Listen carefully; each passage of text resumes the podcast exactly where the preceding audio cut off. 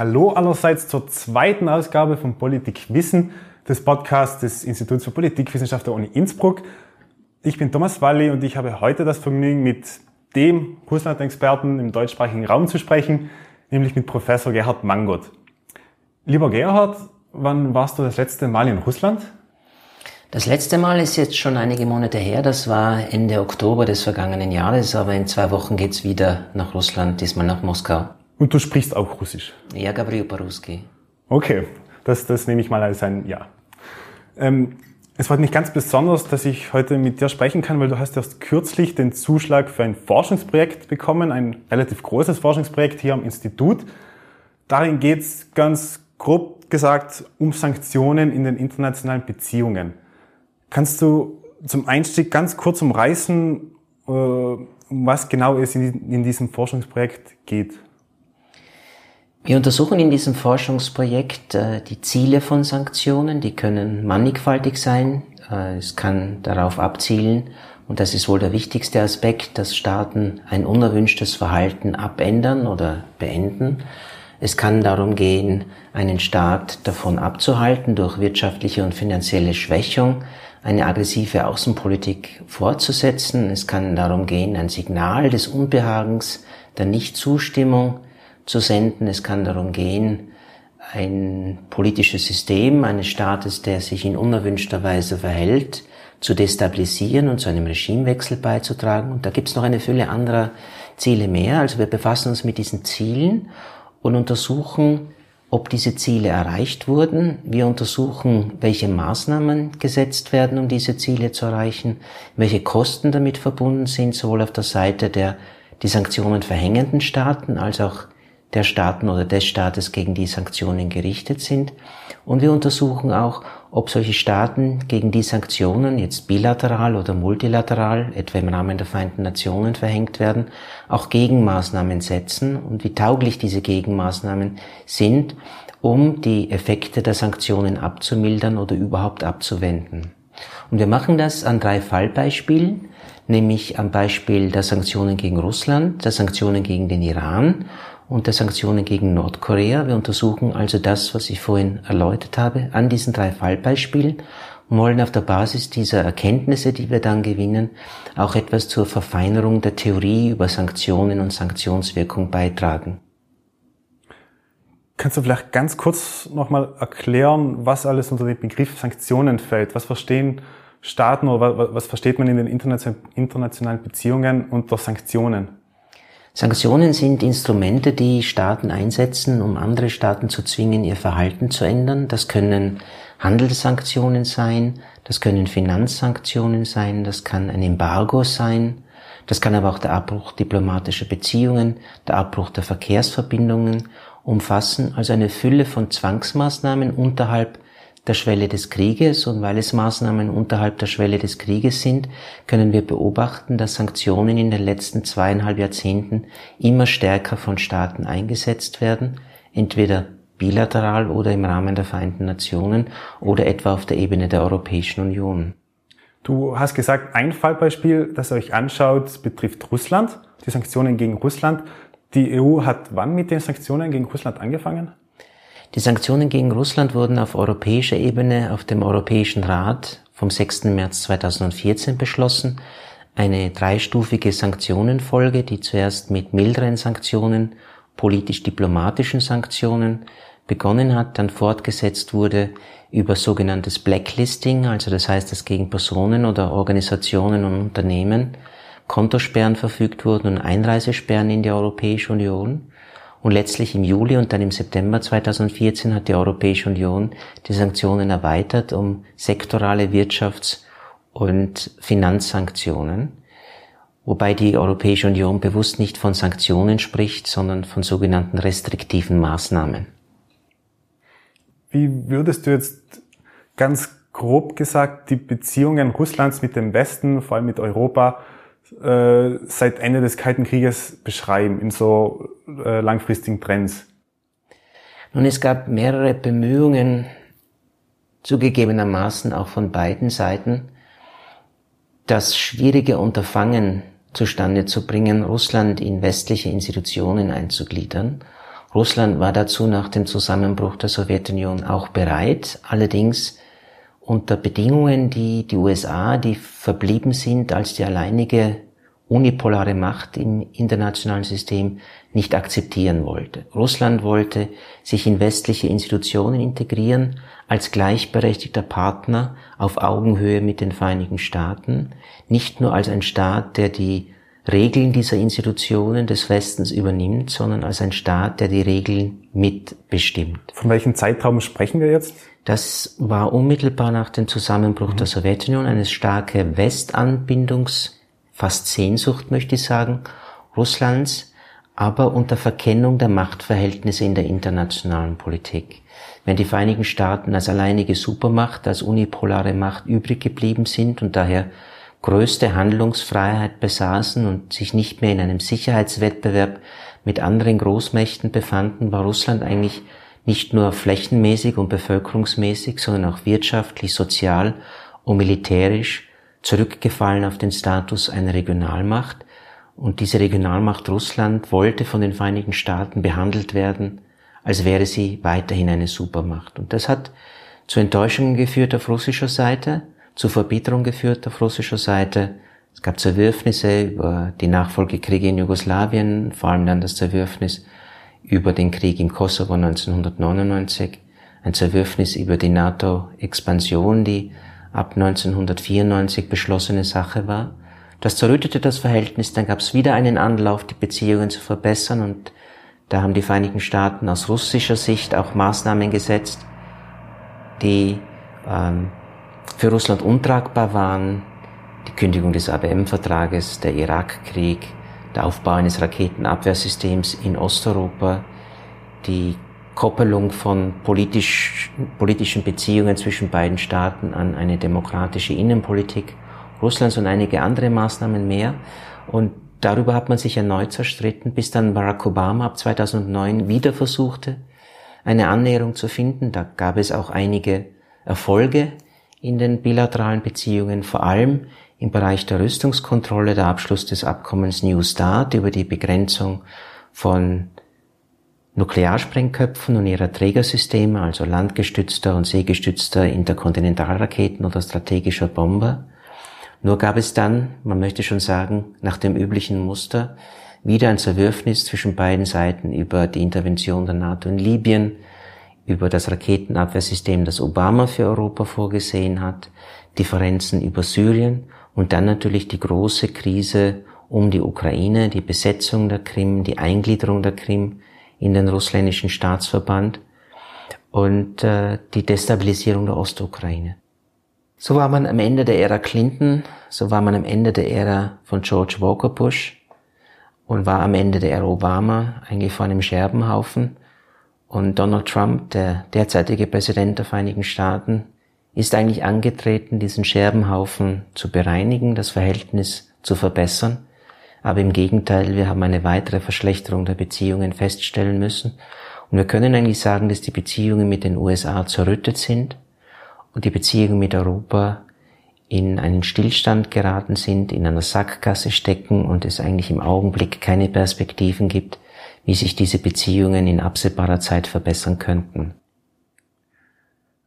Wenn wir jetzt kurz äh, auf die letzten Jahre wieder zurückblicken, da gab es ja sehr viele Zwischenfälle mit Russland. Es gab die Krim-Annexion, es gab oder es gibt immer noch den Konflikt in der Ukraine. Ähm, wie sehr würdest du sagen, äh, dass, die, dass, dass Russland schuld ist an einer neuen Eskalation der Beziehungen? Nun, aus Sicht vieler westlicher Staaten, sicherlich auch aus Sicht der Vereinigten Staaten, der NATO und auch vieler Kollegen und Kolleginnen von mir, ist Russland verantwortlich dafür, wo wir heute stehen. Eine aggressive, risikobereite, gewaltbereite Außenpolitik, wie sie Russland seit 2008 verfolgt, mit dem Georgienkrieg im August 2008, mit dem Ukraine-Konflikt seit 2014, mit dem Syrien-Konflikt seit 2015. Eine solche Außenpolitik, so die einhellige Position, sei schuld daran, dass das Verhältnis derzeit so zerrüttet sei, während man doch selbst immer wieder versucht habe, Russland in die westlichen Institutionen einzubinden und zu integrieren. Aus russischer Sicht ist das, was wir in der Tat als aggressive Außenpolitik seit 2008 beobachten können, eine Vergeltung für das, was der Westen Russland angetan habe, seine Interessen nicht gehört und nicht berücksichtigt habe, die westlichen Institutionen, die Europäische Union und die NATO bis an die Grenzen Russlands ausgedehnt habe, das internationale Recht gebrochen habe, systematisch versucht habe, den Einfluss Russlands in seiner Nachbarschaft zurückzuschrauben.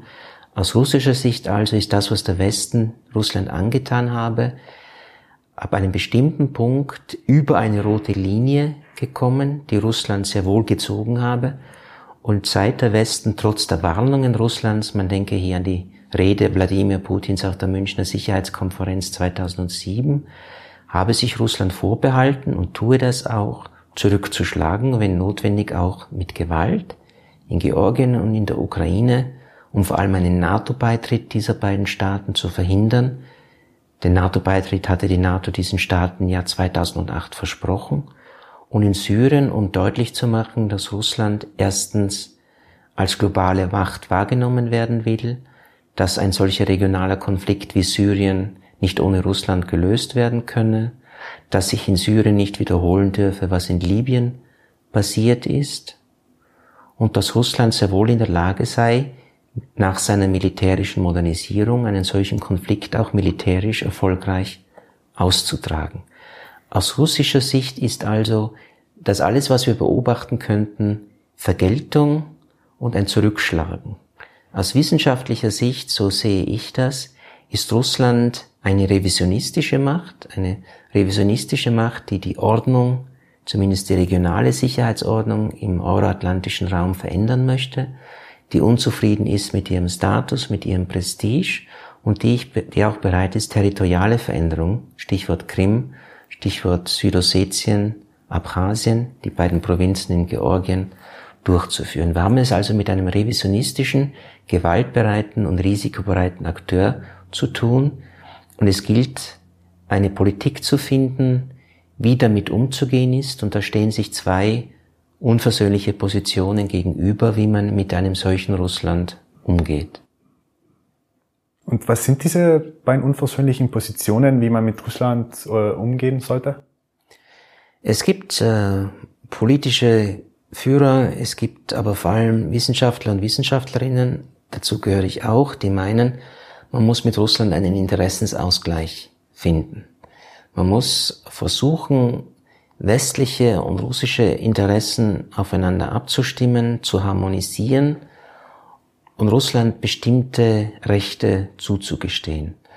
In der Forschung nennen wir das die Strategie der Accommodation, was manche als Appeasement bezeichnen, was es aber nicht ist. Appeasement wäre, man würde Russland gewissermaßen alles durchgehen lassen, man würde Russland alles nachsehen und man würde alles tun, um Russland zufriedenzustellen.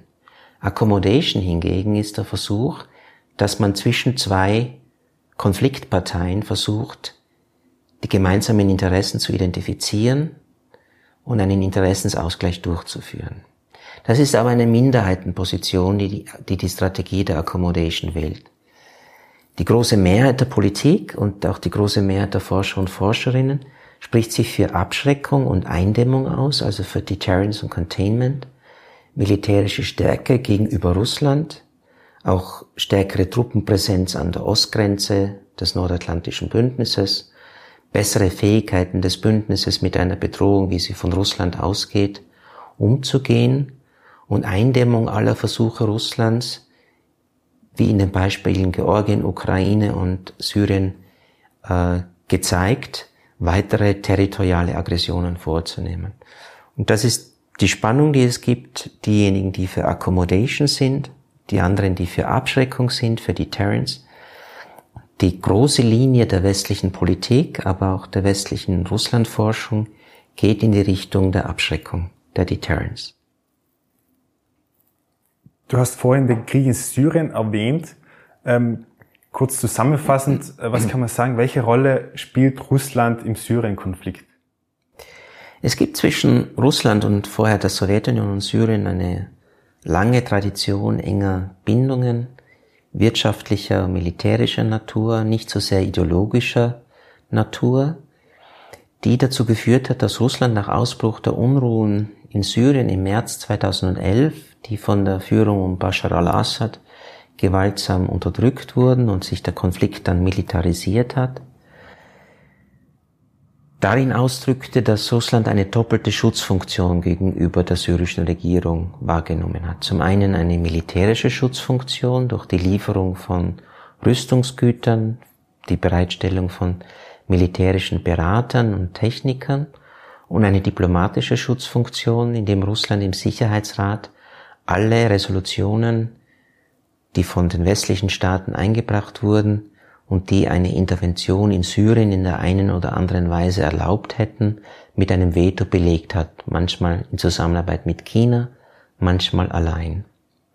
Aber als militärisch al-Assad im Frühsommer und Sommer 2015 durch die bewaffnete Opposition, dschihadistische und nicht dschihadistische Opposition, immer stärker unter Druck kam und die Opposition große Geländegewinne machte und auch das alawitische Kernland und Al-Assad ist ein Alawit, das alawitische Kernland an der Küste Syriens bedroht hat, hat Al-Assad Russland um Hilfe gebeten und Russland hat sich entschieden, direkt militärisch zu intervenieren, eine Luftwaffenbasis zu richten südlich von Latakia in Chmimim, um mit der Luftwaffe und Special Operation Forces am Boden, mit Beratern und Technikern, zusammen mit den syrischen Regierungstruppen und mit iranischen Truppen und schiitischen Milizen, etwa der Hezbollah aus dem Libanon, gegen die Rebellen vorzugehen und al-Assad dabei zu helfen, möglichst viel an Territorium Syriens wieder zurückzugewinnen.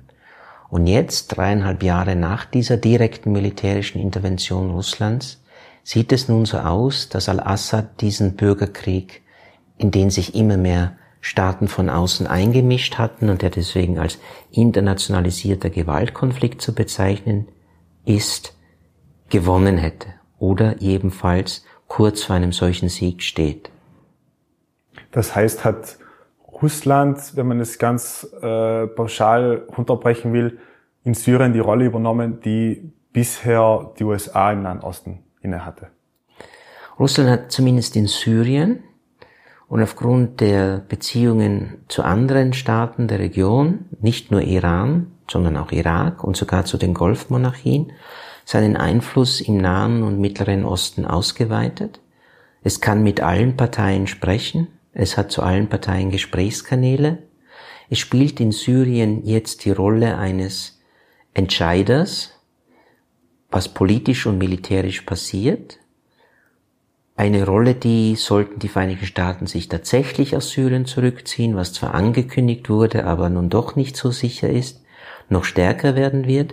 Aber wir können nicht für den gesamten Nahen Osten sagen, dass Russland die Vereinigten Staaten als kontrollierende Macht ablöst. Dazu sind die Fähigkeiten Russlands auch in militärischer Hinsicht zu gering, zu schmal, aber der Einfluss wurde deutlich ausgedehnt und es wurden den Vereinigten Staaten und westlichen Verbündeten Grenzen der Intervention in dieser Region aufgezeigt. Politische Beobachter sind sich ja weitestgehend darin einig, dass äh, China zu einer neuen Weltmacht aufsteigen wird. Ähm, was bedeutet dieser Aufstieg Chinas für Russland und Russland im, äh, im internationalen System? Nun, Russland war zum Zeitpunkt des Zusammenbruchs der Sowjetunion, obwohl in einer Wirtschaftskrise, wirtschaftlich noch deutlich stärker als die Volksrepublik China, in absoluten Zahlen, aber auch wenn man das Pro-Kopf-Einkommen heranzieht. Und in den letzten 25 Jahren, obwohl Russland sich nach einer langen, massiven Wirtschafts- und Finanzkrise in den 90er Jahren wieder etwas stabilisiert hat, ist Russland plötzlich weit hinter der Volkswirtschaft Chinas gelegen, nicht nur in absoluten Zahlen, sondern auch gemessen an Kaufkraftparitäten und gemessen auch per Kopf. China ist wirtschaftlich heute stärker als Russland. Der Anteil Chinas am globalen BIP zu Kaufkraftparitäten ist deutlich höher als der Russlands Und China hat sich in den letzten 25 Jahren auch militärisch deutlich weiterentwickelt, zum Teil mit Hilfe russländischer Waffenexporte, aber zum Teil eben auch mit einer einheimischen äh, Waffenproduktion, die zum Teil durch Lizenzverletzungen äh, entstanden ist. Aber China ist heute auch militärisch im nuklearen Sektor, aber auch im konventionellen Sektor eine aufsteigende Macht. Und so ist Russland heute in einer Situation, wo man nicht mehr der große Bruder Chinas ist, sondern Gefahr läuft, der kleine China, Bruder Chinas zu werden. Und trotzdem ist man aufgrund der massiven Zerrüttung des Verhältnisses mit dem Westen, mit Europa, mit den Vereinigten Staaten, heute sehr stark auf die Volksrepublik China angewiesen. China soll Investor sein, wenn es die Europäer nicht mehr sind. China soll Export- und Importpartner werden, wenn der Handel mit dem Westen zurückgeht. China soll Partner werden, aber auch in der internationalen Politik, in der Übernahme gemeinsamer Positionen, etwa gegen humanitäre Interventionen zu sein, die staatliche Souveränität zu betonen und sich gegen die Nichteinmischung in innere Angelegenheiten auszusprechen, für eine multipolare Ordnung auszusprechen, wo nicht mehr die USA die einzige dominierende Macht sind. Also China soll für Russland hilfreich, nützlich, unterstützend sein. Und dazu hat sich Russland in den letzten fünf Jahren sehr stark an China angenähert, auch erleichtert durch sehr gute persönliche Beziehungen zwischen Wladimir Putin einerseits und Xi Jinping auf der anderen Seite. Und viele warnen auch in Russland davor, dass Russland jetzt sich in eine zu große Abhängigkeit, aber vor allem in eine Unterordnung gegenüber China begeben würde. Und die Frage ist, ob diese Warnungen berechtigt sind. Ich halte sie im Augenblick noch nicht für berechtigt, aber ich glaube auch für die weitere Zeit, dass China alles daran setzen wird, Russland nicht deutlich zu machen, dass Russland der schwächere Partner in dieser Entente ist, weil China immer eines fürchten musste und muss, nämlich wenn China Russland entfremdet, antagonisiert, sich dieses Russland trotz der derzeit bestehenden Schwierigkeiten wieder auf die Seite des Westens, auf die Seite der USA schlagen könnte und gemeinsam mit den USA in Frontstellung zu diesem aufsteigenden China geht. China braucht also Russland auf seiner Seite. China muss unter allen Umständen verhindern, dass Russland sich in absehbarer Zeit oder in mittelfristiger Perspektive wieder mit dem Westen gegen China verbündet.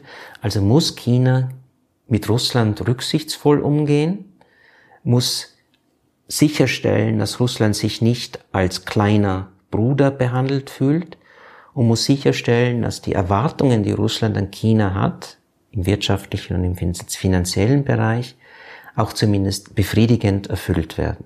Und insofern kann man etwas beruhigter auf die Stimmen einwirken, die sagen, Russland wird jetzt zum Anhängsel Chinas.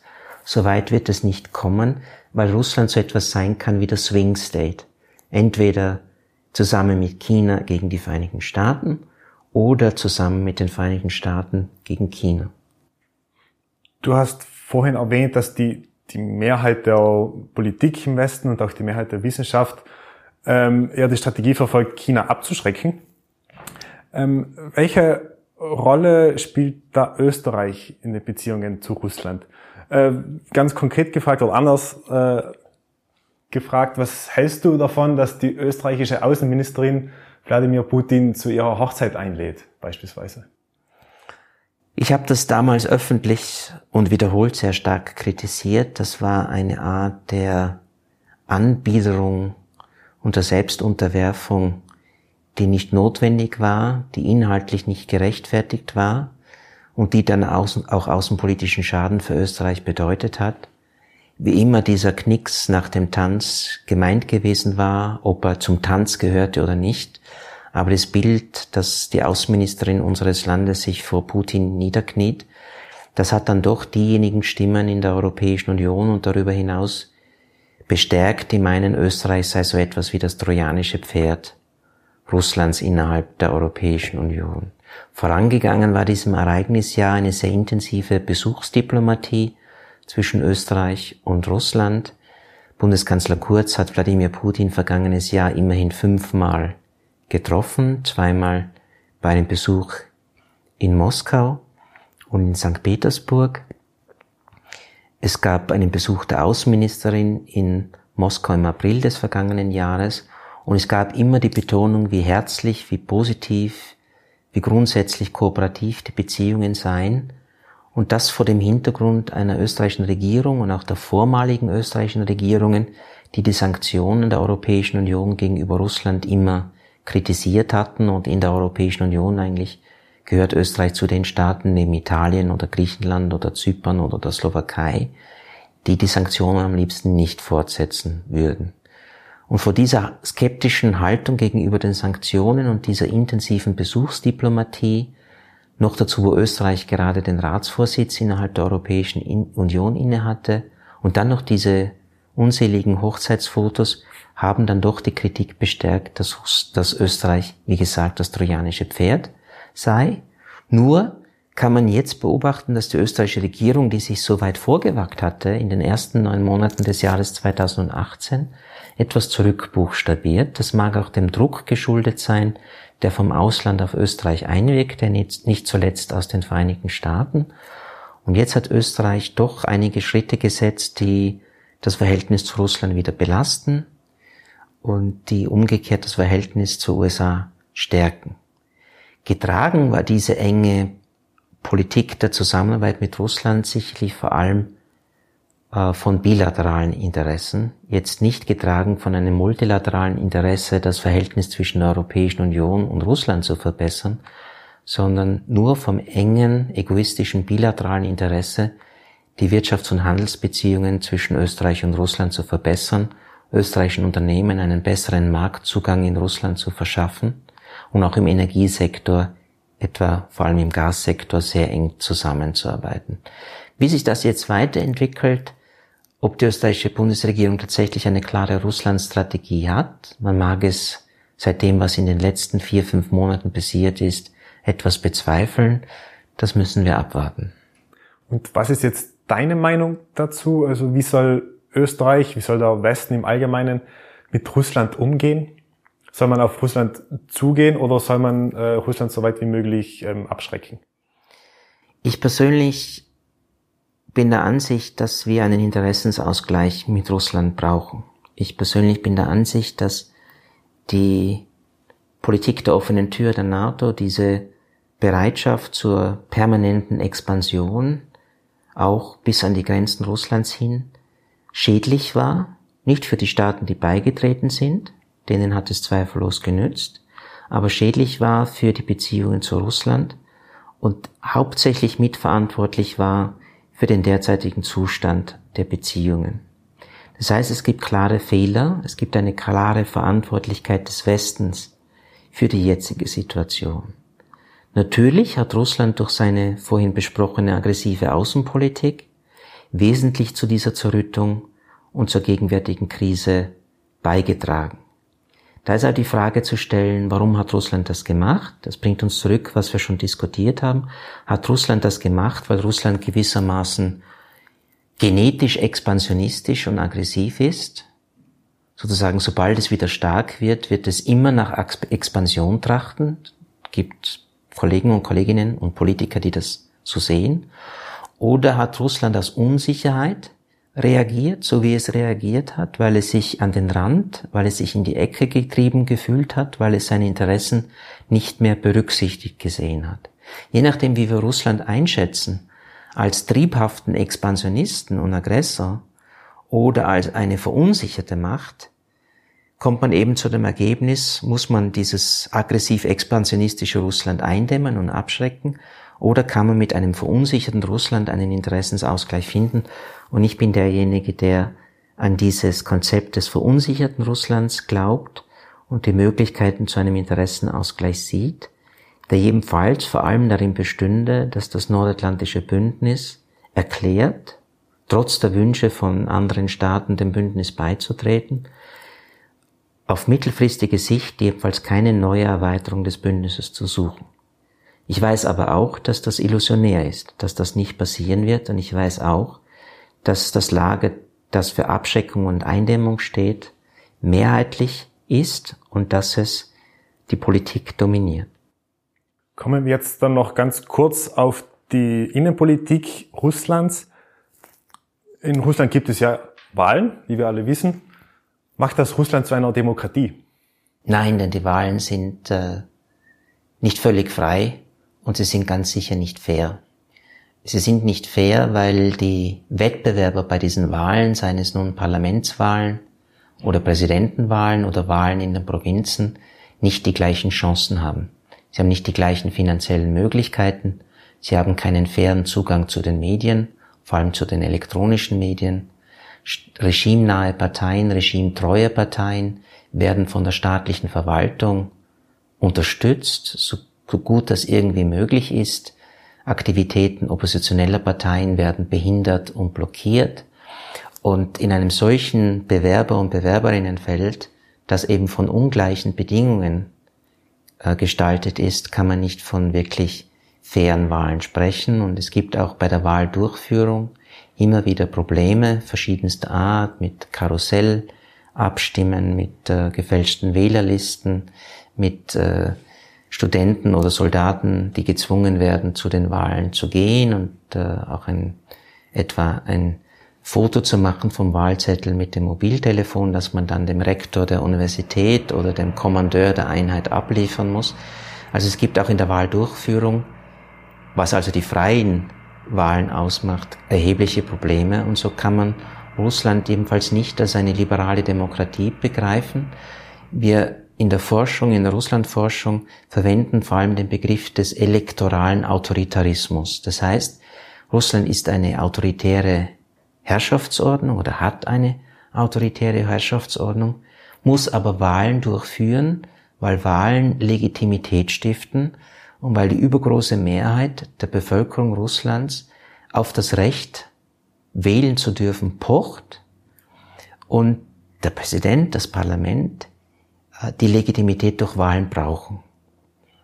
Das ist für die Autorität ein gewisses Ärgernis, weil Wahlen an sich, wenn sie frei und fair waren, wären, Unsicherheiten mit sich bringen, Risikofaktoren, das Risiko der Abwahl mit sich bringen.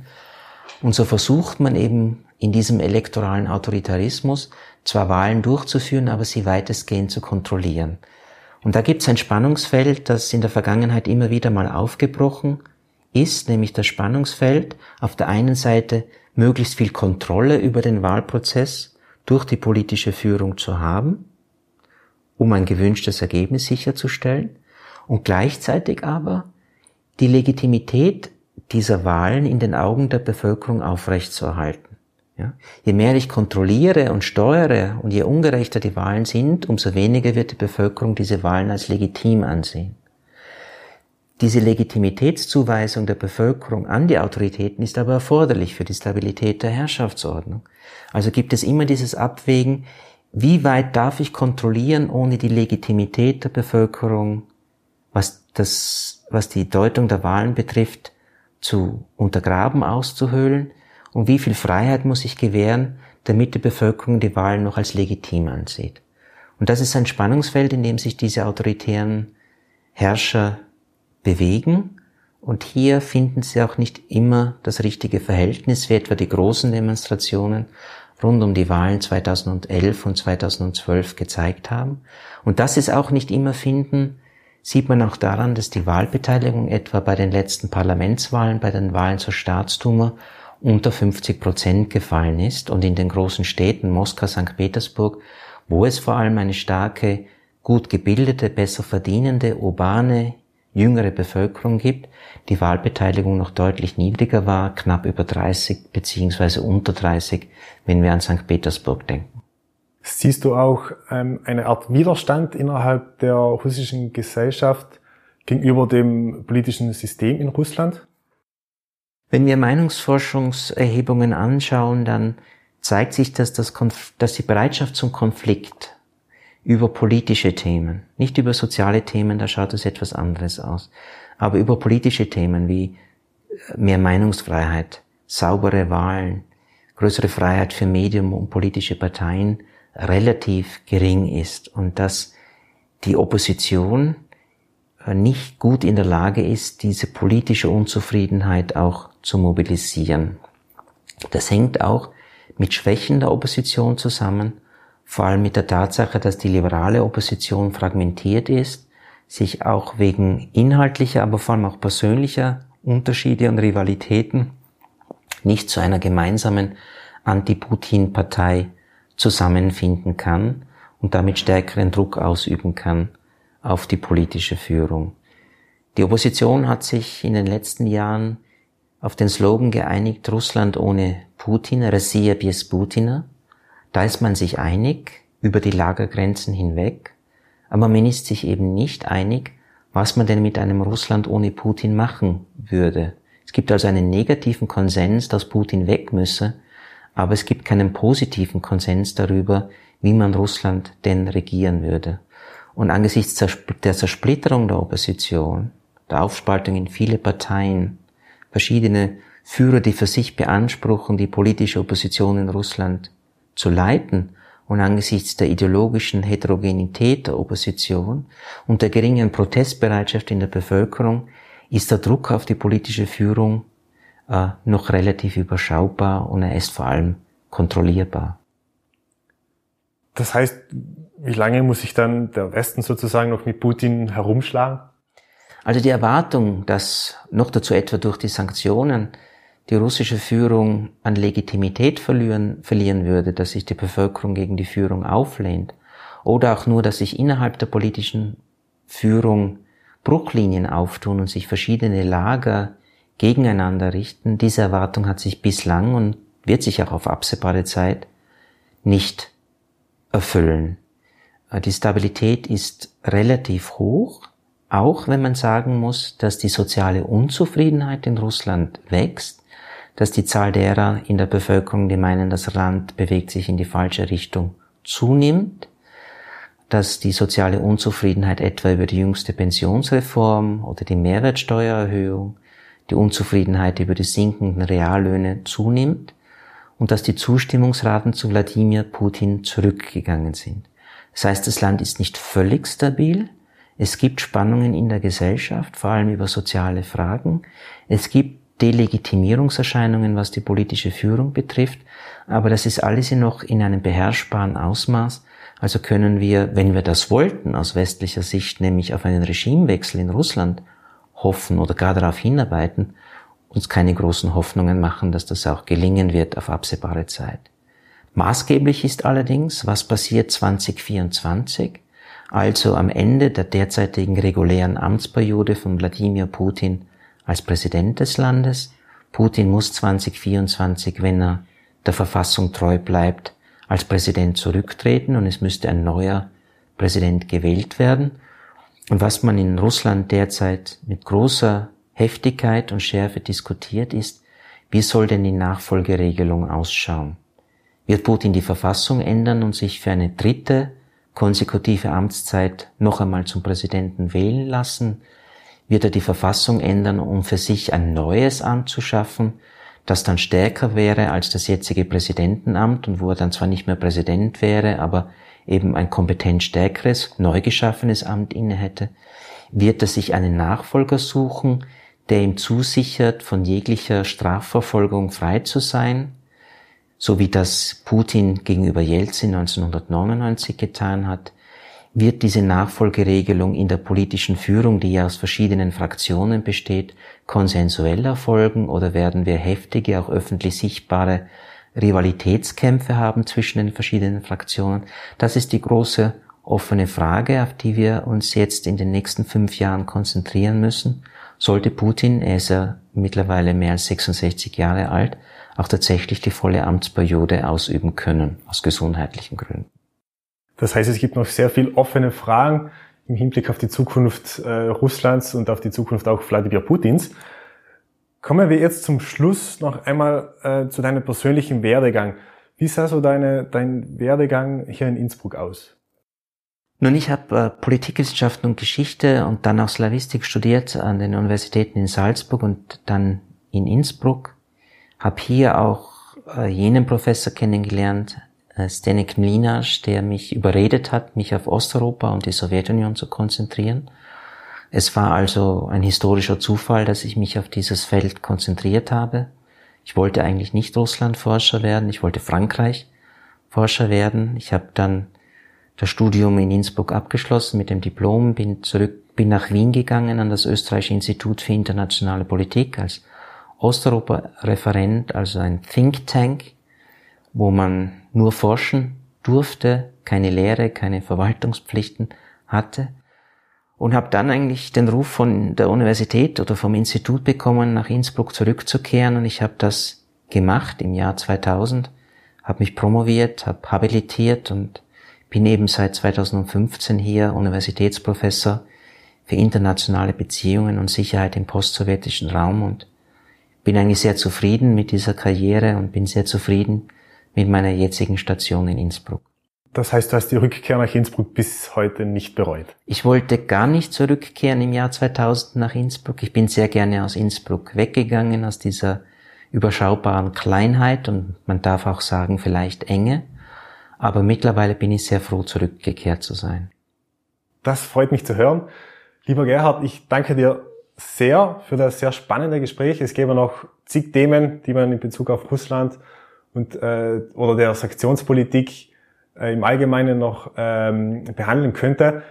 Unsere Zeit ist leider vorbei. Vielen Dank für das Interview. Sehr gerne. Danke.